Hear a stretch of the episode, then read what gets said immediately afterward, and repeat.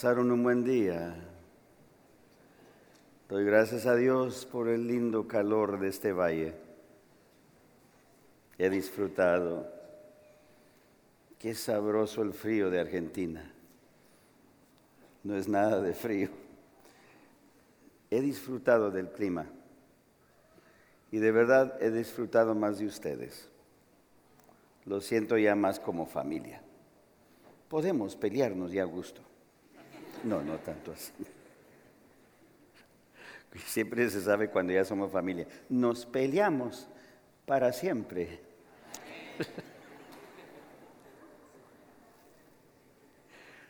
El gozo de Jehová es mi fortaleza, dijo Nehemías en 8:10, cuando Israel estaba de luto porque se habían descarriado como nación. Y en ese día se había leído la ley de Dios y sintieron la gran tristeza de haber vivido tan lejos de Dios, siendo su pueblo escogido. Y cuando Nehemías los vio ya de luto, lamentándose, dijo, ya, séquense las lágrimas, porque el gozo de Jehová será vuestra fortaleza. Si tú has andado triste, permite que el gozo de Él sea tuyo. Si has andado preocupada, preocupado que si no haya la puerta, permite que la esperanza, el gozo de Él sea tuyo. Dios te lo da. Todo lo que predico, lo creo, porque lo he visto. No son teorías, es testimonio luz. Luz en su pureza es poder. Luz es poder. Em, si no lo tomas en cuenta, sal para afuera en uno de estos días gloriosos que hemos tenido y quítate esa chaqueta. No uses esas cremitas especiales ¿Qué va a pasar si andas tres, cuatro horas en el sol sin proteger tu piel? Te va a quemar. Después andas tostadito como un camarón, luciendo de puro rojo. Me dicen que es un color muy bonito, aunque nunca lo he visto. Bueno, lo veo, pero no lo percibo. Pero verles como camarón quizás sería algo curioso. El sol te puede tostar. Y si lo ignoras, te puede quemar a niveles serios. Si no usa gorra, trabajando allá afuera, te puede calentar el cerebro y te asoleas, te pones grave, tú puedes morir. El sol, si lo ignoras y te quema repetidamente, se puede tornar en cáncer. La luz es poder. Hay una depresión que da en el invierno en lugares donde son muy nublados todos los tres meses. Y allá mis tíos en Alaska, cuando se viene el invierno y no sale el sol por tres meses, ya va amaneciendo, se bajó. ¿Qué es eso? Y luego ya va amaneciendo, se volvió a bajar. En el verano lo opuesto. Mira, qué lindo, ya se va poniendo el sol. Feliz sábado va subiendo otra vez. Y nunca se pone el sol por tres meses. Ahí ya se guarda el sábado de medianoche a medianoche porque solo por reloj te puedes guiar.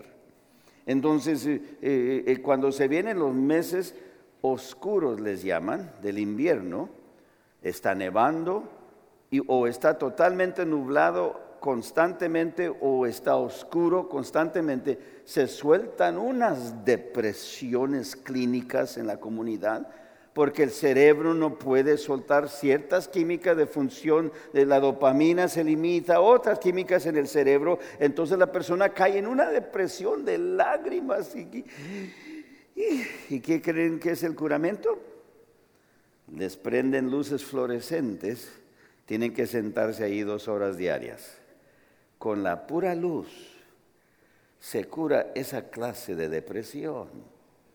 Ahora, cuando sales a trabajar en el jardín o a estudiar para el examen que se te olvidó que iba a ocurrir hoy, sales afuera al sol. Cuando el sol te da en los brazos, te da en la superficie de la piel que está expuesta, algo ocurre. Hay un colesterol aquí en la superficie que pronto es activada por la luz del sol, entonces circula a tu hígado que lo metaboliza y produce eh, eh, una química que es enviada al páncreas que produce vitamina D.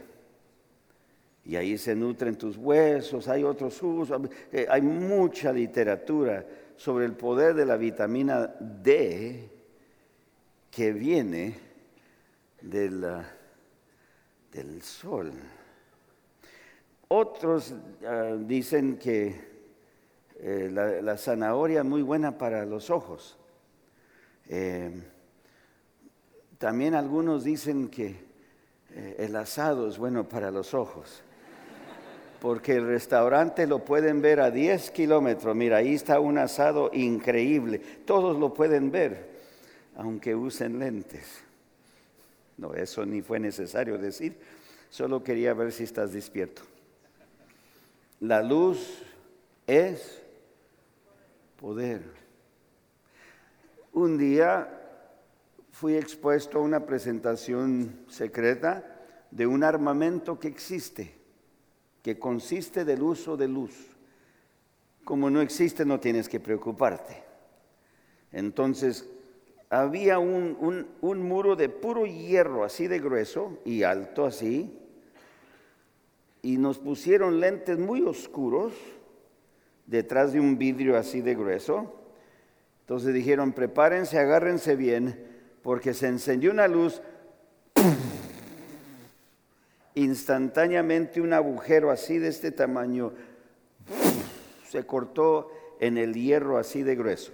No se preocupen, no existe el armamento y es hecho, ocupa solamente luz puede destruir un satélite instantáneamente.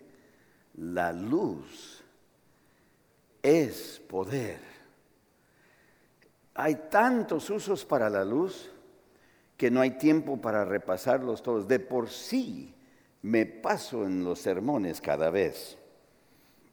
Y no vamos a agregarle media hora más al tema de esta noche encontraré otra manera creativa de agregarle otra media hora más. Para siempre.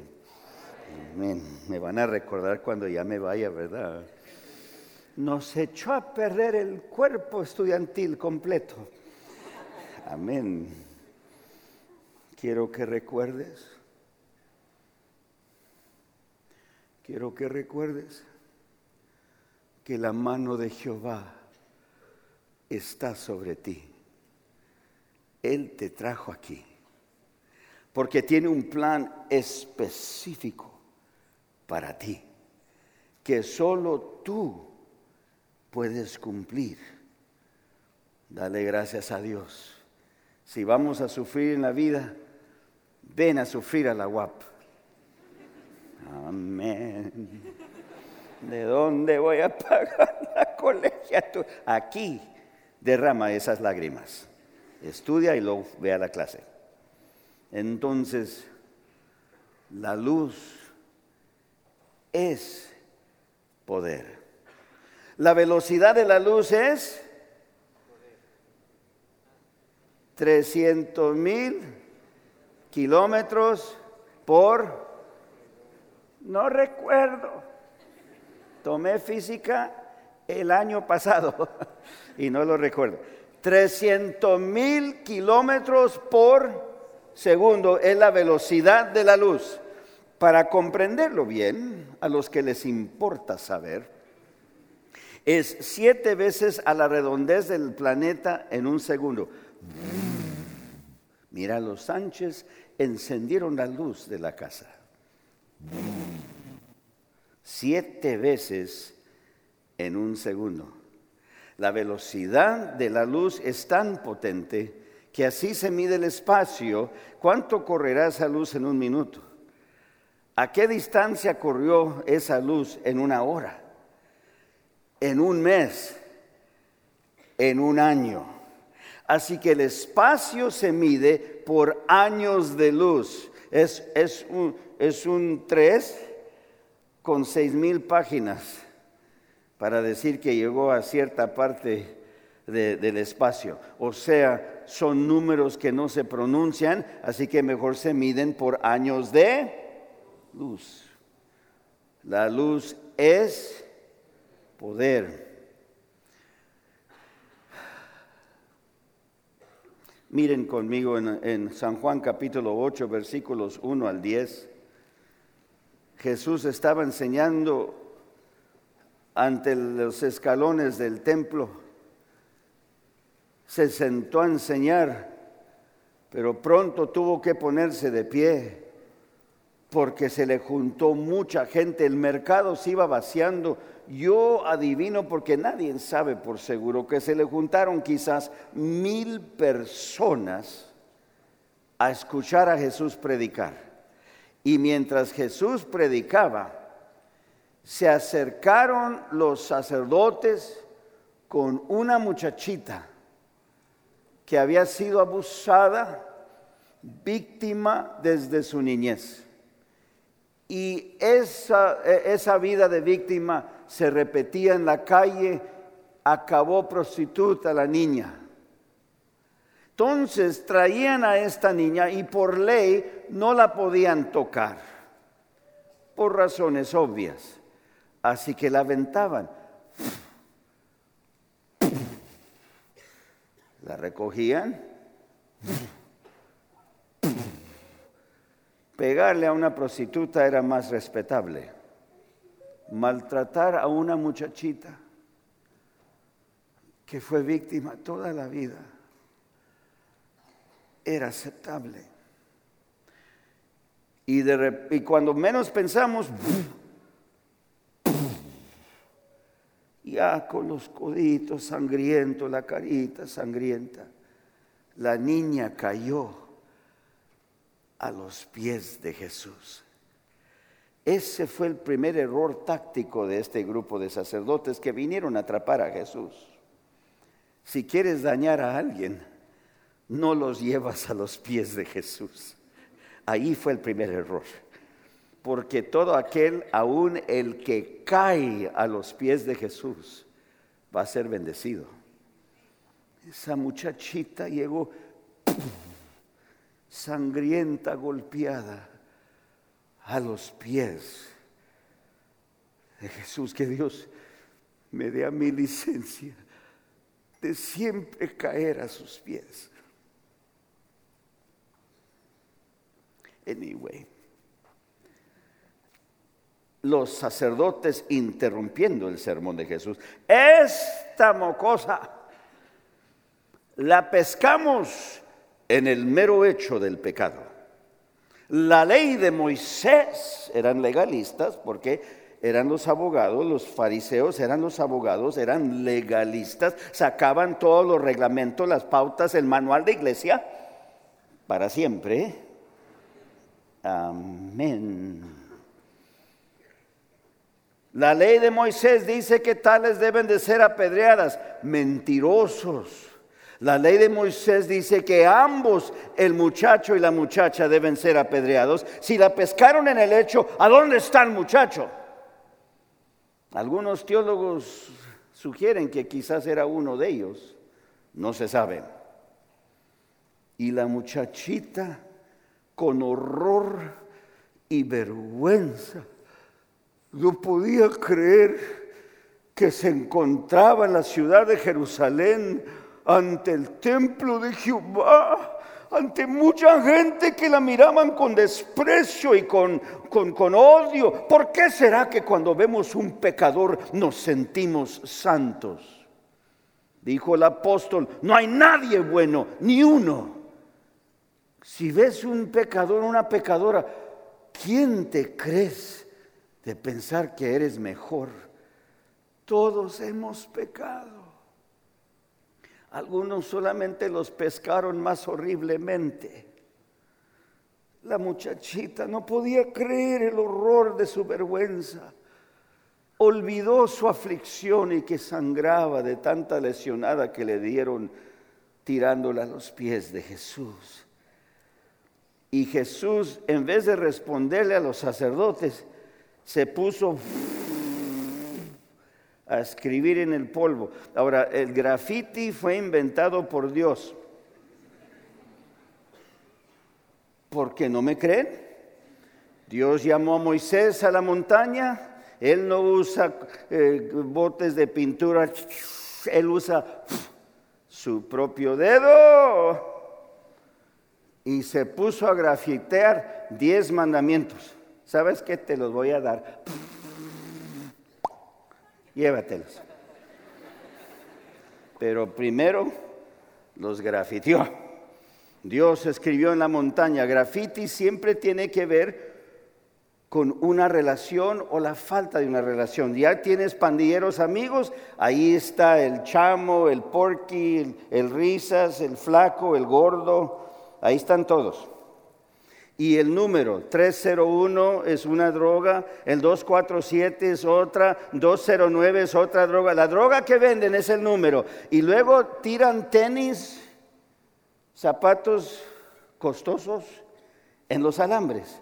Ahí es donde venden. ¿Verdad que ya sabías eso?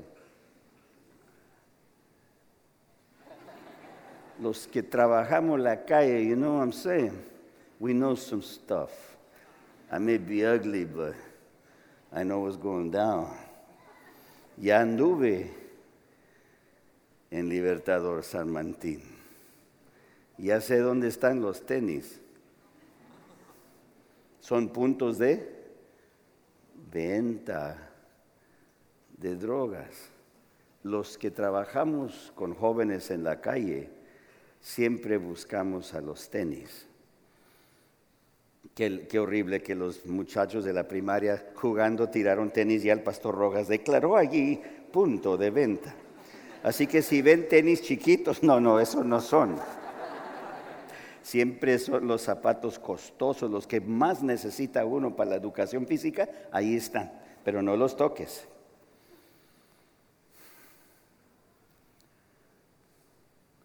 En el palacio del rey de Babilonia comenzaron a tomar licores fuertes con los mismos vasos del templo de Jerusalén. Y de repente se vio otra vez una mano escribiendo en la pared del palacio. Y como buen graffiti, nadie lo podía leer. Mira, como este. Por favor, dime lo que dice este. A ver. ¿Qué dice este? Para que lo pongan a la pantalla. ¿Qué dice? Yo bauticé a este muchacho. SKU, S-K-E-W-W, como lo digan. S-K-E-W.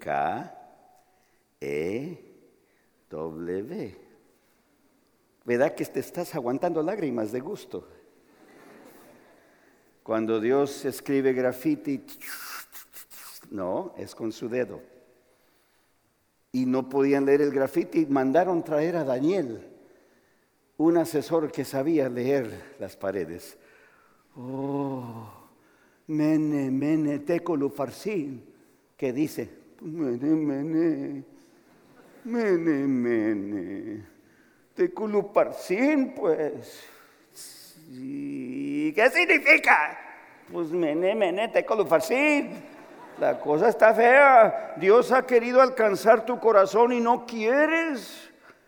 Se va a retroceder y caerá tu reino en manos de los medas, medos y persas. Fuiste pesado en el balance, tú no quieres nada con él, va a tener que hacerse para atrás. Esta va a ser consecuencia tuya, no castigo de Dios. Y se fue triste Daniel. Esa noche murió ese rey y los medos y persas se apoderaron. Otra vez grafiti, se, se trató de la falta de una relación. Ahora, la tercera vez en la Biblia que se menciona el grafiti, esta muchacha, ¿y qué hizo Jesús? Se puso a grafitear en la arena. Y cuando Jesús escribe pecados, los escribe donde pueden ser borrados con un soplido corto. Simón, el que había violado a la muchachita, vino y vio su nombre. Estoy tarde para una junta. Oye, ¿y Simón? No sé. Desapareció. Y luego otro fue a ver su nombre, agarró ofrendas el sábado pasado. Nadie se fijó. ¿Y aquel? No sé. Creo que dos o tres sacerdotes y el resto de los sacerdotes, yo no sé qué es lo que está escribiendo, pero no voy a esperar a ver. Sabes que mejor me largo de aquí mientras se puede. Porque un sacerdote le había dicho a Jesús, no, se, no nos vas a responder. Y Jesús dijo, oh, disculpen, el que no tenga pecado, tírele la primer pedrada a la muchacha. Ahora recuerden, estos mismos sacerdotes habían ido a ir a, Juan eh, eh, el Bautista a predicar y él, estaba predicando los sacerdotes dijeron, ¿qué debemos hacer para ser, eh, para ser bautizados? Y dijo, y parejitos a todos, arrepentidos de vuestros pecados y sean bautizados. Y los sacerdotes regocijaron, dijeron, pues no he pecado, así que no es necesario bautizarme, nunca he pecado. Estos eran los santos de Israel. Había un hermano, miembro de una de mis iglesias en un distrito, y una noche de culto de oración el miércoles dando su testimonio dijo, hoy es mi aniversario. Y la esposa lo mira, no, el de boda no. Hoy cumplo tres años que no he pecado.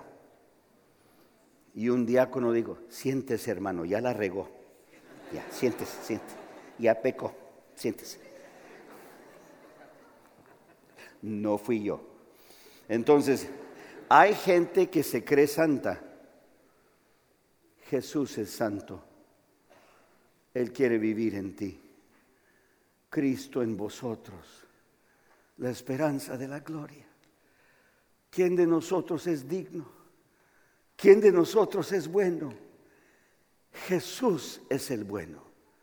Jesús es el digno. Él quiere justificarte.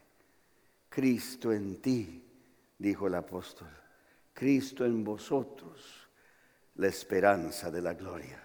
Entonces, versículo 11 del capítulo 8, porque ya cerraron la Biblia, ya los, ya los conozco. Es que me entretiene tanto que acabo cerrando el libro. San Juan capítulo 8, versículo 10 en adelante. La muchachita, oyendo que Jesús dio el permiso que la apedreen, ¿cómo creen que se sintió? Los santos hombres de Israel acaban de recibir permiso de matarme a pedradas. ¿A ti te han apedreado? ¿Se acuerdan la vez pasada, hace 21 años que les conté, que un muchacho antes de que me tiraran balazos cuando era niño, me tiraban piedras. Y un muchacho me tiraba pedradas y yo nomás recuerdo que corría. Pero vi una que venía, más grandecita, y en el puro pánico la alcancé. Debiese de haber esperado un instante y dejar que pase la piedra. No. Entonces ahí voy corriendo y hago gesto, ya ven que cuando uno sabe que el dolor está por caer encima, uno hace gestos, por favor no tomes fotografías de mí cuando ando dando demostraciones de gesto. Este es el pastor Rojas predicando, dime tú si esto es correcto. A veces hacen, eh, eh, detienen el video, miren, esto es lo que llegó a la UAP no sean malos conmigo. Pues recuerdo que la piedra venía y yo corrí más fuerte y la alcancé. Y recuerdo que llevaba las manitas así. Y cuando la piedra me pegó detrás de esta mano, nomás se escuchó. ¡Ah! Duele. Se me hinchó la mano, se me hizo redonda. Y mami me dijo, ¿qué pasó? Me caí. Siempre la misma mentira. Me caí. Mi mamá sabía bien. Te pegaron, ¿verdad? No, me caí encima de una piedra, justo así, mami. Te anduvo tirando piedras el Juanito. No, es que ella vio.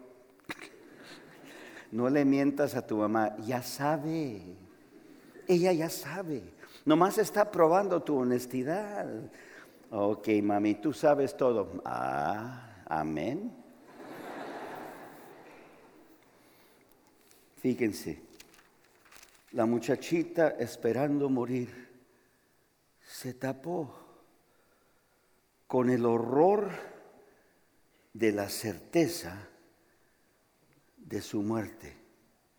Si tú sabes que en unos minutos vas a estar muerto, ¿qué emociones tendrías tú? La muchachita se tapó con horror sabiendo que la primera sensación de dolor se venían sacerdotes, venían con piedras, los más jóvenes venían con piedras.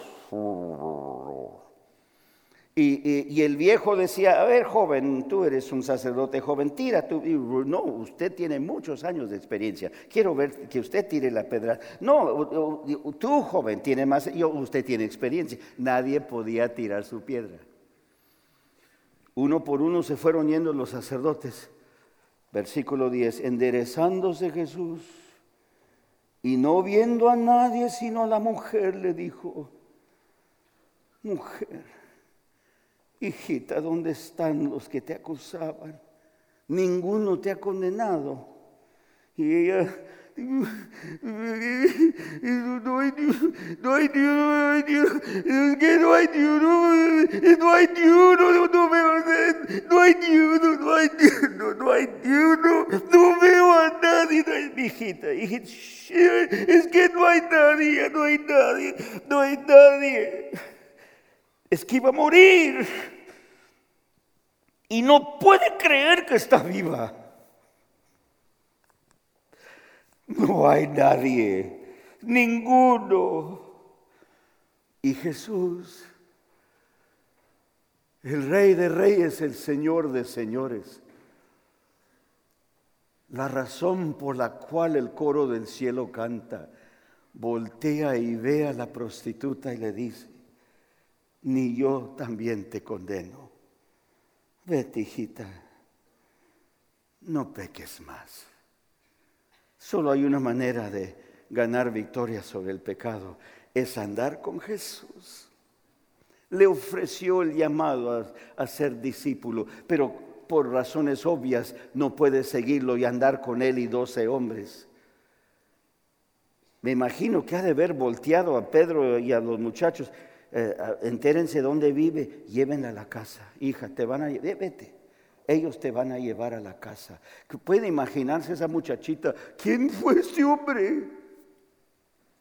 La primera vez que siento que alguien me ha amado. ¿Quién fue este hombre? Ya puedo ver a Pedro. Es el maestro. Pura onda, ¿verdad? Que Pedro era muy descuidado para hablar. Compadezco más con él. No, no, no, no es cierto. Versículo 12. Aquí está la clave. Enderezándose otra vez Jesús les habló diciendo, y la gente toda, oh, acaba de perdonar una mujer de la calle. Y esos que se llama el Mesías. Y Jesús enderezándose les dice, yo soy la luz del mundo. El que anda conmigo no andará en oscuridad.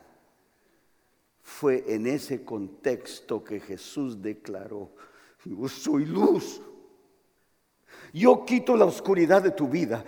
La luz destruye la oscuridad. No existe luz y oscuridad al mismo tiempo. No puede estar la luz y la oscuridad en el mismo lugar. Imposible. ¿Saben por qué? La oscuridad sencillamente es la ausencia de luz.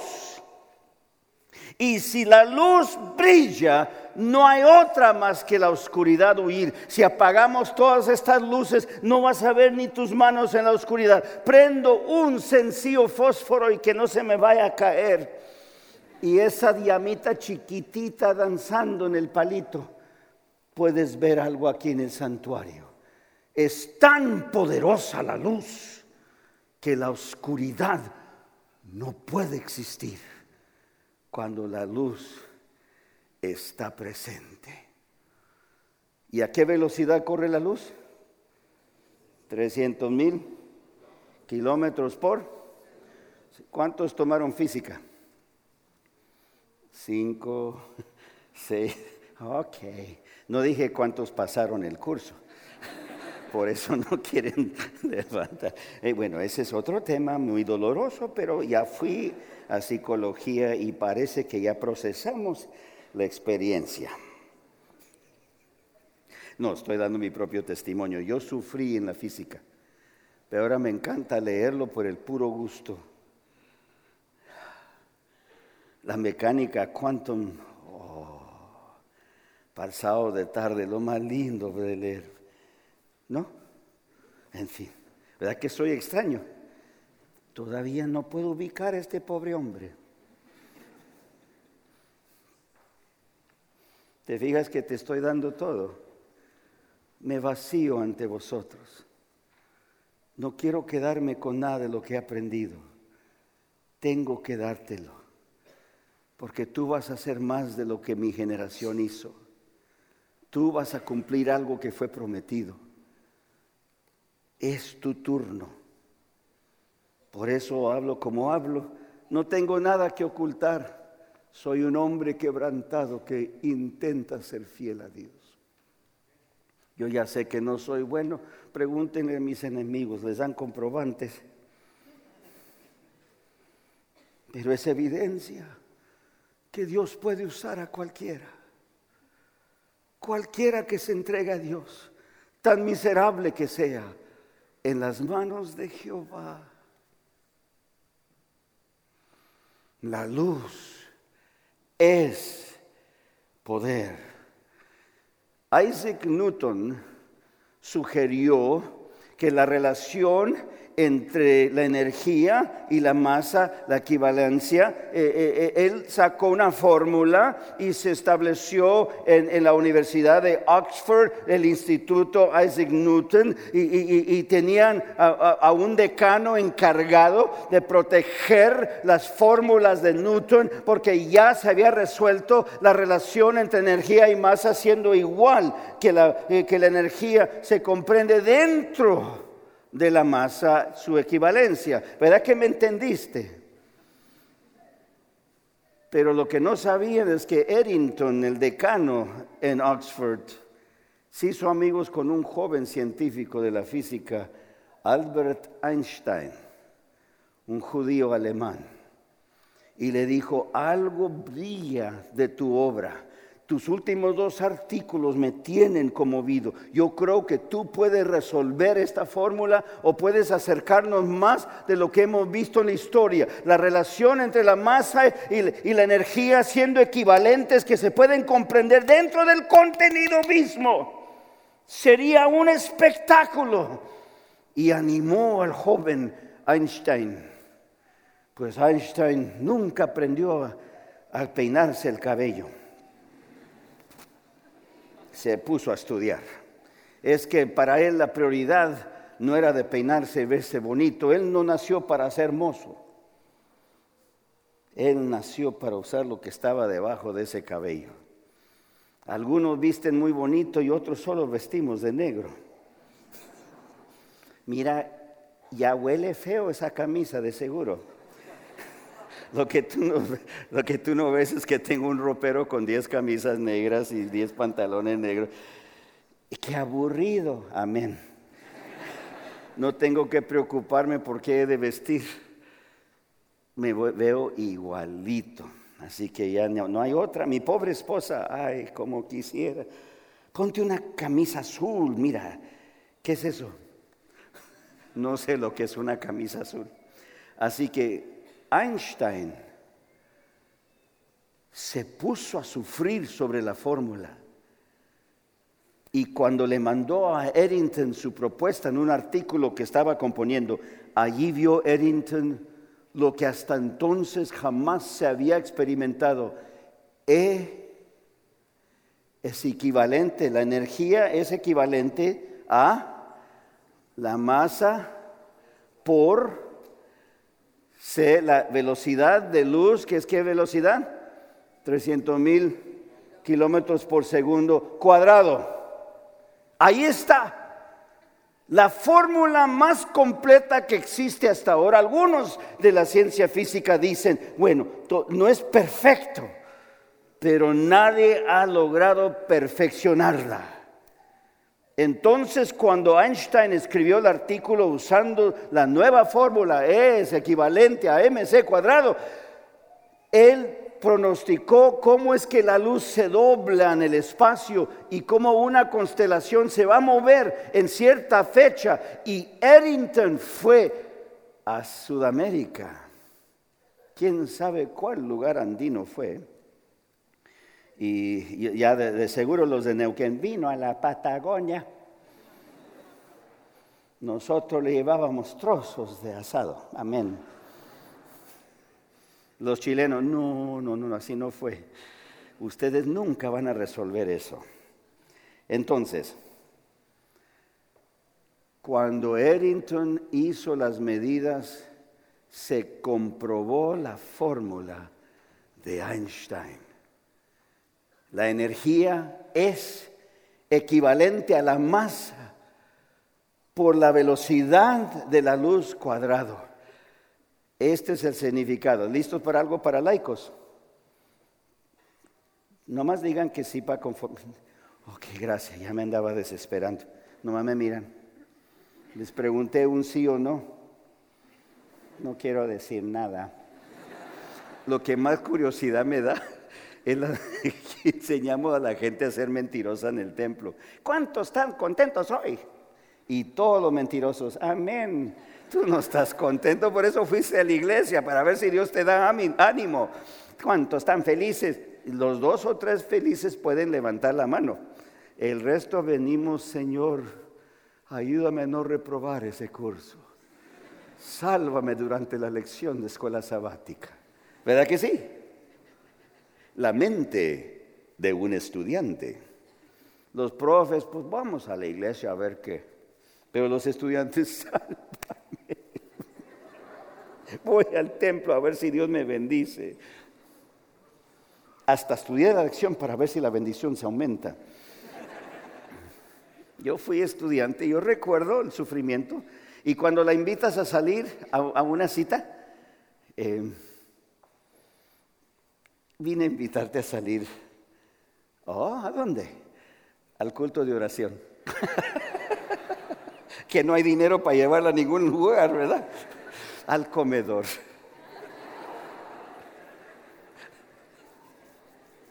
Yo fui estudiante, no hace mucho, no hace mucho. La hermana de White dio la semana de oración ese año. Amarrábamos el caballo a aquel lado del árbol. el gozo de Jehová es lo están experimentando.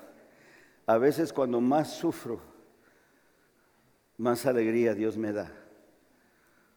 Cuando vean personas de grande fe, son personas que han sufrido horriblemente.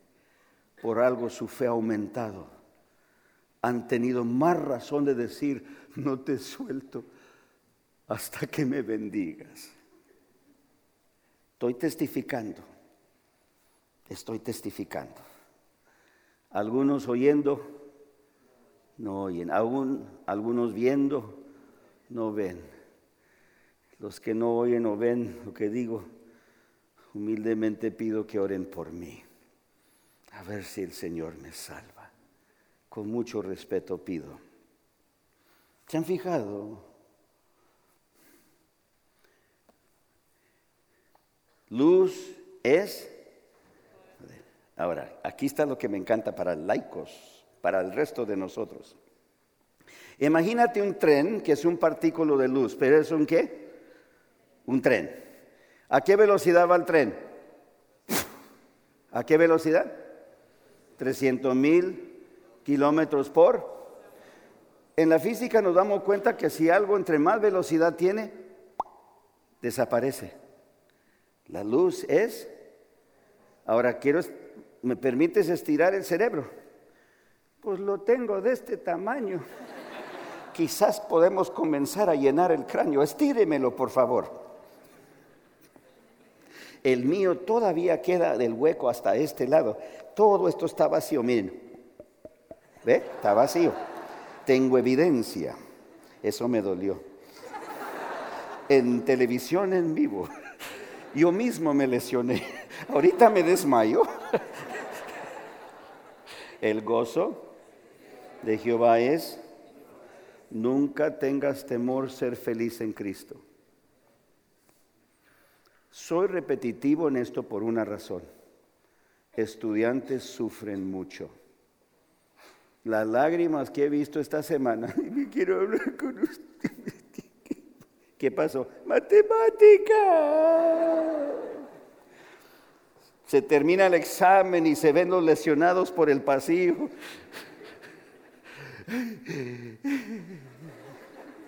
Nomás moviendo el dedito.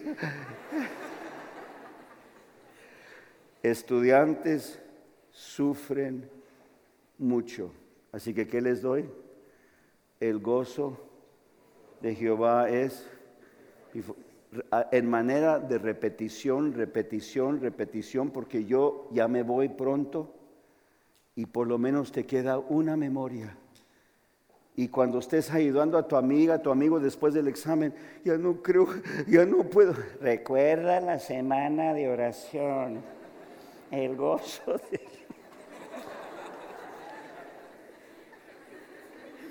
¿Sí o no? Se quedan con una herramienta preciosa del cielo. Los adultos, ellos no están estudiando, así que para ellos les cuesta más. Ay, pero ¿para qué repite tanto? Y con respeto, porque ellos no están sufriendo como tú, ellos sufren, pero no el mismo de que tú sufres. Así que te quiero entregar una herramienta para siempre. Esa es otra.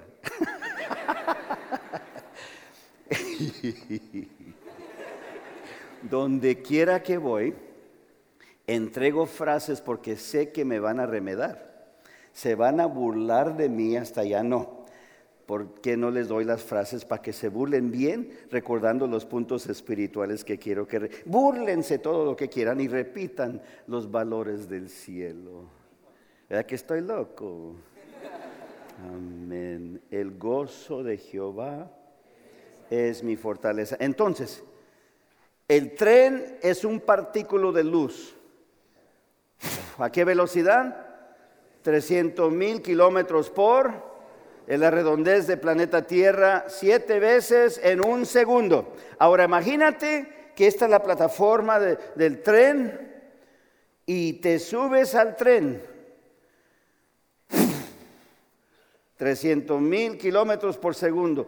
Y sale el tren, ese partículo de luz, o sea, estás dentro de la luz, ¿verdad? El partículo de luz que es invisible que traspasa telas, aún piedra, dependiendo del tamaño y, qué tan grueso y qué distancia estás, puedes ver que la luz traspasa muchos elementos sólidos. Entonces, estás en el tren, en la luz, el tren es un partículo de luz, así que 15 minutos. Se da vuelta, 15 minutos. ¿Cuántos minutos estuviste dentro del tren? 30 minutos. Ay, te dejé pensarlo. 15 minutos, 15 minutos, 30 minutos y ya te sales del tren. Ahí llega tu amigo. Oye, súbete. Esta es buena onda, súbete, súbete. Y tu amigo, ¿aquí me espera? Sí, me, fui solo 15 para allá y 15, eh, eh, aquí te espero. Y tu amigo se va, para él 15 minutos Da vuelta, 15 minutos. ¿Tu amigo estuvo fuera cuánto tiempo? 30 minutos. Cuando sale del tren, te encuentra a ti con bastón, tomando pastillas de artritis. ¿Quién eres tú? Pues te tardaste. Cuando estás dentro de la luz, 30 minutos pueden ser 30 años. Esa es la relatividad. ¿Cómo se llama? ¿Cuántos toman física y les gusta eso? Amén. Los cuatro completos. Pero cuando ya se te prende el foco, te encanta la física. Pregúntenle al mexicano que reprobó todo, para siempre. No, bueno, fue para siempre, solo fue para 11 años. Amén. Y regresé a tomar los cursos y gradué con honores. No me jacto porque reprobé todo. No hay lugar para decir que fui la gran cosa.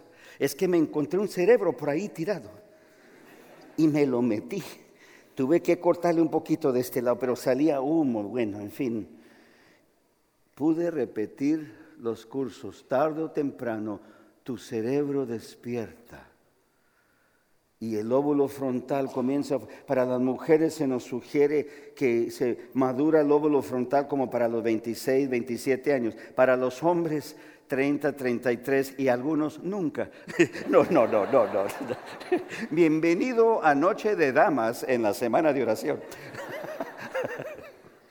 A los muchachos, eso no me gustó.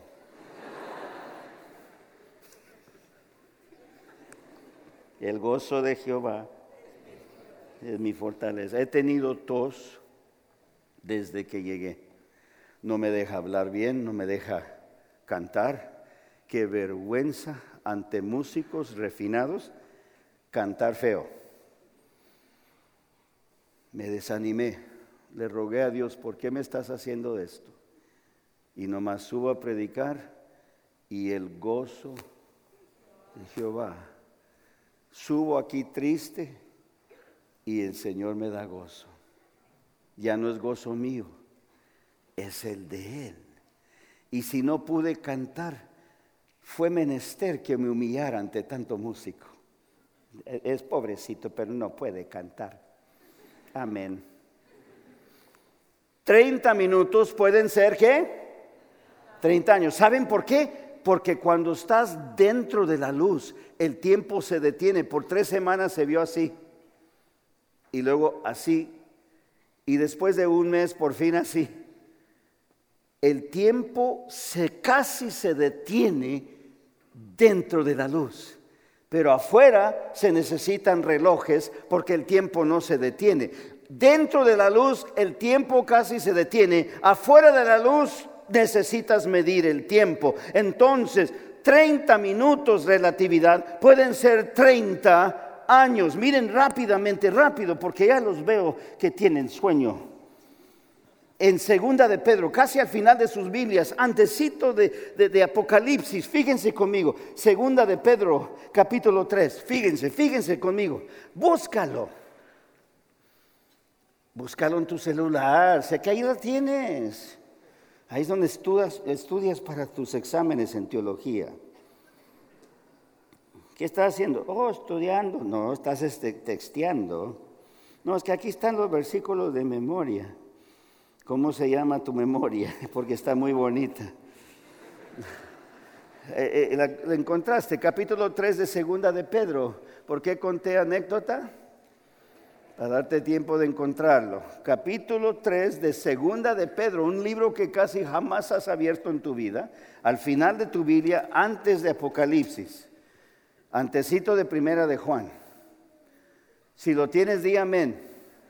Si no lo vas a buscar, dígame. No, no, no digas nada. Okay, es que algunos nomás me están mirando, no voy a buscar nada. Anyway. Ay, cuando ya vienen cansados, hasta de mal humor. Fíjense aquí. Capítulo 3 de Segunda de Pedro, versículo 8. Dice el apóstol, mas, oh amados, no ignoréis esto.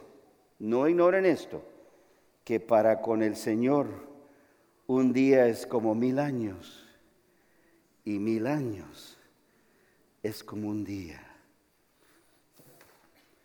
La relatividad se aplica a Dios. El que está dentro de la luz, de ese partículo de luz, ese tren, el tiempo se detiene. Y el que está fuera de la luz, se desgasta el tiempo. Sugiero humildemente que ahí comenzamos a comprender la eternidad. El que está en la luz vivirá para siempre porque no hay reloj dentro de la luz. Dice en Apocalipsis, el tiempo ya no habrá más.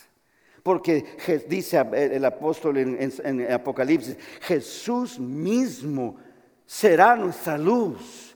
No habrá sol. El que está en la luz vivirá para siempre. No hay relojes dentro de la luz. Por eso mil años pueden ser un día y un día puede ser mil años. La relatividad. Entonces longitud, anchura, altura y tiempo es la cuarta dimensión. Pero ¿qué si Dios puede entrar a la quinta, la sexta, la octava dimensión? Por eso Dios tiene todo el tiempo para ti. Porque Él traspasa lo que nosotros llamamos tiempo. Para Dios no hay reloj. No le entendí. Estuvo bonito, pero deja que tu compañero de cuarto te lo explique. Ella te va a decir eh, cuando lleguen al dormitorio, ay, no es que de a tiro se entusiasmó el pobre, pero no le entendí. El que está en la luz no mide el tiempo. La persona fuera de la luz, para el diablo van a ser mil años estar tirado aquí en planeta Tierra. Para nosotros, diez minutos, eh, es que cuando lleguemos al cielo va a haber de comer. Imagínate la inmensidad del asado que va a haber vegetariano. Granix. Amén. Porque allá no van a poder matar vacas. Argentinos tendrán un ajustamiento horrible que hacer. No, no. ¿Cuántos de aquí trabajan en comedor? Cocina, Dios te bendiga. Mi mami fue cocinera, fue chef. Y siempre me decía, hijo, todo el mundo lo único que les gusta hacer es quejarse de la comida. ¿Son ustedes diferentes? No, todo el mundo, porque tu mami no cocina ahí, nunca es sabrosa la comida de un comedor. No, pastor, usted, usted no sabe. Sí sé, a mí me ha encantado la comida. No, es que usted no vive aquí. Es que tu mami no vive aquí. Acostumbra cierto platillo, ciertos sabores y es otro sabor, es otro platillo. No, pero la misma cosa, no. Tu mami también hace las mismas cosas y te encantan. Es sencillamente, mira, algunos están, no, no, no me convences. Yo soy hijo de cocinera. Y siempre a los cocineros les digo lo mismo, fíjense que cuando Dios le prometió a Abraham que su semilla sería bendecida y una gran nación saldría de él, se sellaban los contratos matando el becerro gordo, así que ocurrió el contrato en Argentina. Mataron el becerro gordo y pasaban por el cadáver. Entonces cocinaban la carne y al terminar esa comida era igual a firmar un contrato. Se, se confirmaba lo que se había acordado en una comida. A través del Antiguo Testamento vemos que las comidas eran la manera que se sellaban las promesas de Jehová. Váyanse fijando que en el tiempo de Jesús los momentos más importantes fueron ¿dónde? Haciendo comida para miles en el aposento alto, una última cena, siempre comida envuelta en los mejores momentos cuando andaban pescando toda la noche y nada, nada, nada, y cuando se les llenó la red, Jesús ya tenía ahí cocinadito pescaditos grandes con tortilla y salsa verde, amén, porque tenemos que imaginarnos lo mejor de todo, tuvo que haber chile ahí también. Apocalipsis 3:20. He aquí estoy a la puerta y llamo. El que oye mi voz y abre la puerta, entraré a él y va a haber comida. Cuando lleguemos al cielo, se nos dice una mesa muchos kilómetros de larga, pero fácilmente veremos hasta el fondo, porque los trozos más grandes van a estar allá. No, no dice así. Pero eso ya fue Rojas, la versión Rojas. Entonces, comida. Parejas casados, a ver. Ok, ya veo codazos. Levanta la mano. Mi esposa y yo ya vamos para 40 años, ¿eh? Bendito sea el Señor. Pobrecita ella, qué gozo para mí. Entonces, la primera vez que salieron, ¿a dónde te llevó, hermana? A comer. Y cuando querían salir, ¿a dónde iban? A comer. Aunque tuvieran que robarse la comida por no tener dinero siendo estudiantes. Mira, no se fijaron. Va a buscar otro plato. Entonces, cuando se casaron, ¿qué hicieron para celebrar? Comieron. Y esos que no quieres que tu esposa engorde y siempre le estás dando de comer. y tú, hay que comprarte un espejo para la Navidad. Entonces, yo puedo decirlo, ¿verdad? Amén. Entonces, cuando hay cualquier evento especial, cumpleaños de la niña o cumpleaños del, nieto o, Navidad o, sea, ¿qué hacen para celebrar? Comen. Así que yo les digo a los del comedor, lo que ustedes hacen es el centro del mundo. Parejitas se enamoran allá afuera donde tú les sirves de comer. Y ahí andan, no, creen que nos fijamos que ahí andan con los piecitos. Ay, déjala, hey, sigue comiendo. No siga nada. ¿Y esos pies? No, no, nunca les he dicho, pero se me ocurre en la mente. Parejitas enamorándose sobre un platillo de comida.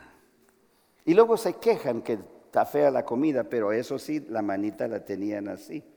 Entonces, comida es el centro del mundo. Tengo varios amigos en Hollywood que son productores de películas, de esas blackbuster, las películas antes de traducirlas al español. Ellos van a ciertos lugares, y varios he conocido, a comer un sándwich. Y es vegan, no comen carne muchos de ellos, y hacen un trato para hacer una película juntos y van a gastar 145 millones de dólares para hacer esa película. Y cuando ya se dan la mano, sellan el contrato como Cordero Hamwood. Entonces, cuando ya terminó la comida,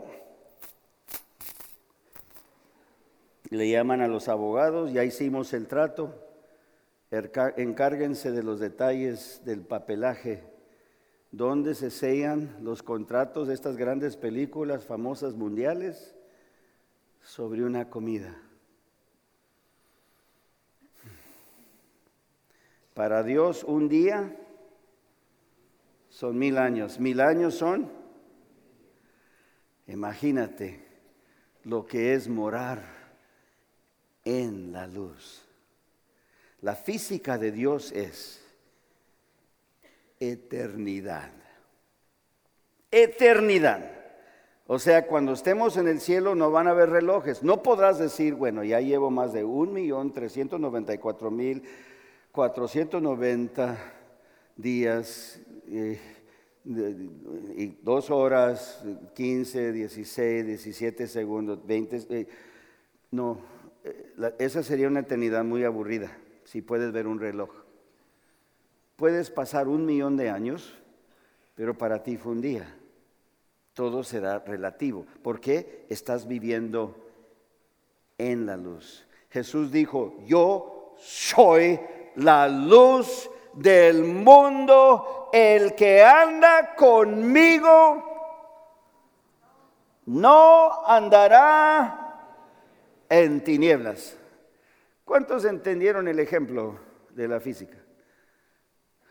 Ocho, nueve. ¿Y el resto? Amén.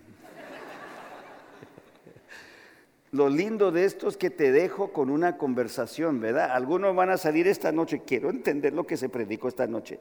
Algunos mirándome en el internet, ¿qué dijo? Puede ser que un mexicano hable de la física en un sermón, de matemática, neurofisiología, toxicología. Búscate cualquier guía y encontrarás a Dios. Búscate cualquier guía y encontrarás a Dios. La matemática refleja la mente de Dios. Músicos, a ver, ¿cuántos son músicos? Disculpen que anoche se me pasó por alto mencionar la música. La música es perfección de matemática. Si se zafa solo un ritmo, todo se arruina un instrumento que tenga solo una cuerda fuera de lugar, la orquesta entera se arruina. La disciplina es necesario que sea exacto. No hay lugar para un error en un conjunto musical. Los que nos dirigen, y de nuevo quiero, quiero alabar a Dios por la música de la UAP son guapos y guapas, quienes presentan todos vestidos de negro. Me aguanto lágrimas de puro gozo, de no ser el único que está vestido totalmente de negro. Cada músico que sale, mira qué belleza. Vestidos negros, pantalones negros, blusas negras, camisas negras, de todo hay, pero está negro, amén. La música de la guapa es bendecida, los felicito. Y los que dirigen la alabanza son bendecidos. Felicito a la UAP por el valor de la música que aquí se refleja, porque la luz del cielo aquí resplandece. El que necesite auxilio, aquellos que nos miran por internet, si tú necesitas auxilio, vente a la iglesia de la UAP. Aquí verás el rostro de Jehová. ¿Cómo lo sé? Porque soy testigo. A mí nadie me contó. Yo me he parado aquí, he visto con mis ojos, he escuchado con mis oídos. Aquí el Señor bendice. Y estudiantes, ya dejen de quejarse pues. Fájense. Si van a reprobar, reprueben con sonrisa. Reprobe.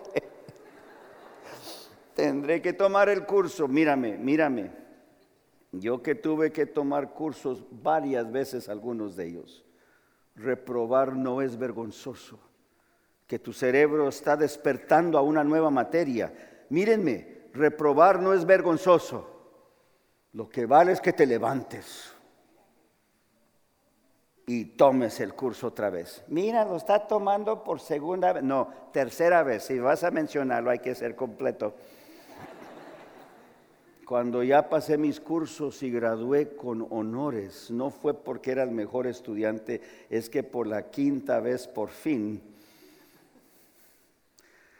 por fin, mis padres no podían creerlo mi hijito graduó. Imposible. Jóvenes, Cristo es la luz del mundo. El que anda en la luz no andará en tinieblas. Así que atrévete, atrévete. Dios tiene un plan para tu vida yo ya no tengo nada que perder. Por eso estoy regalando todo lo que Dios me ha dado. Por favor, tómalo, tómalo en serio. El Señor tiene planes para tu vida. Adultos, apóyenme a estos jóvenes. Adiéstrenlos, sean los mentores.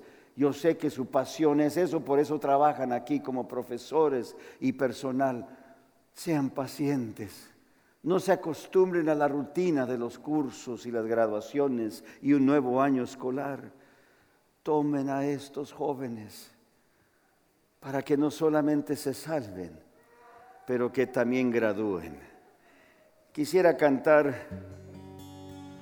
una pieza, pero antes de cantar, vamos a presenciar un milagro. Esto es un milagro. el bautismo. Nunca me he acostumbrado a este milagro. Vedlo por ti mismo, por ti misma. A esto se parece la mano de Jehová. Estamos compartiendo el gozo del cielo junto acá con Aisley. Queremos invitar a ver a los amigos más íntimos que vengan acá adelante para acompañar este momento. El Espíritu trajo a Aisley hasta acá, porque acá en la UAP Aisley va a nacer de nuevo en esta noche. Y de paso, ¿a cuántos kilómetros de distancia estamos Aisley de Panamá? Así que en estos momentos allá mamá está mirando conectada por internet, escuchando el sermón y saludamos a mamá. Saludala ahora antes porque la vas a saludar después también.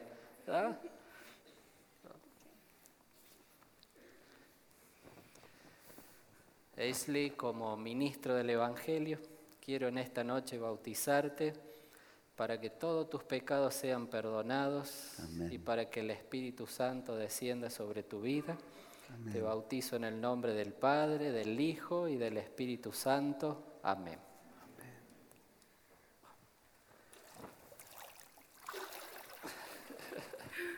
¿Qué decimos? Saludamos a la mamá de vuelta ahora un antes y un después. Amén.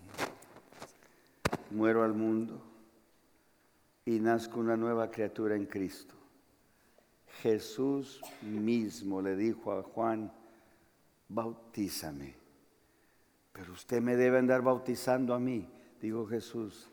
Es menester que tú me bautices a mí, porque todo lo que Jesús pide de nosotros, él lo hizo primero.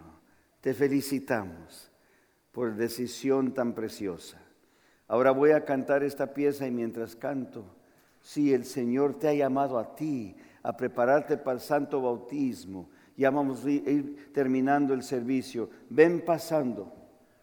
El Señor tiene planes para tu vida. Ven, indica que quieres prepararte para el santo bautismo. Pasa.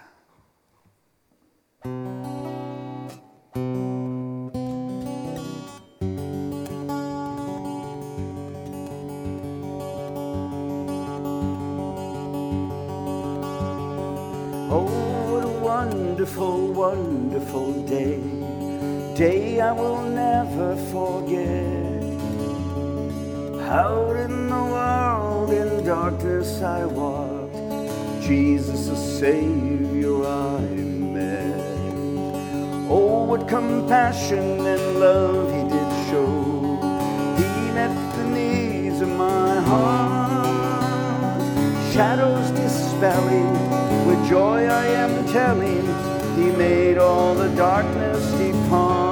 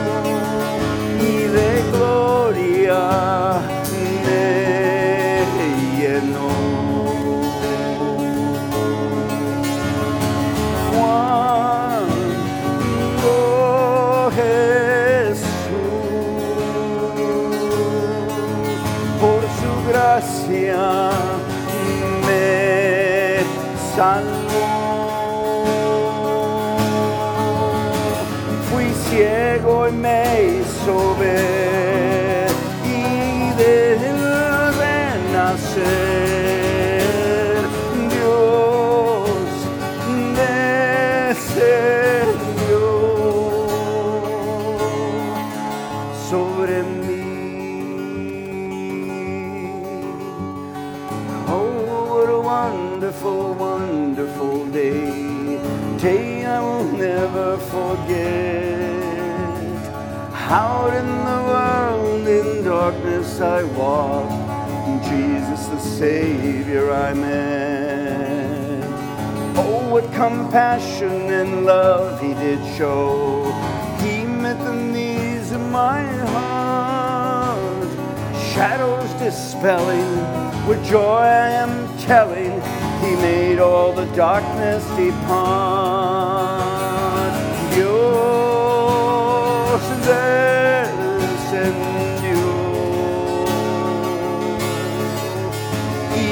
Gloria me llenó.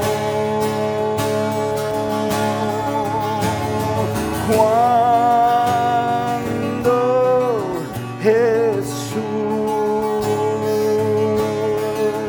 por su gracia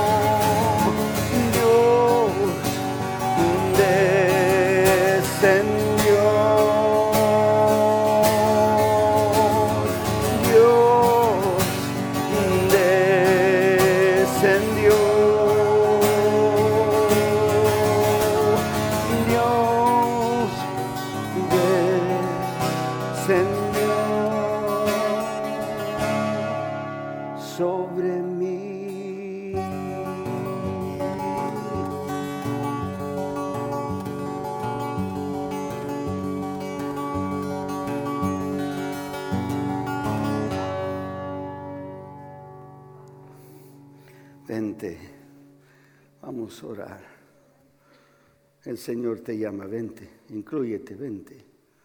Prepárate para el santo bautismo, vente. Pasa. No quiero apelar a tus emociones.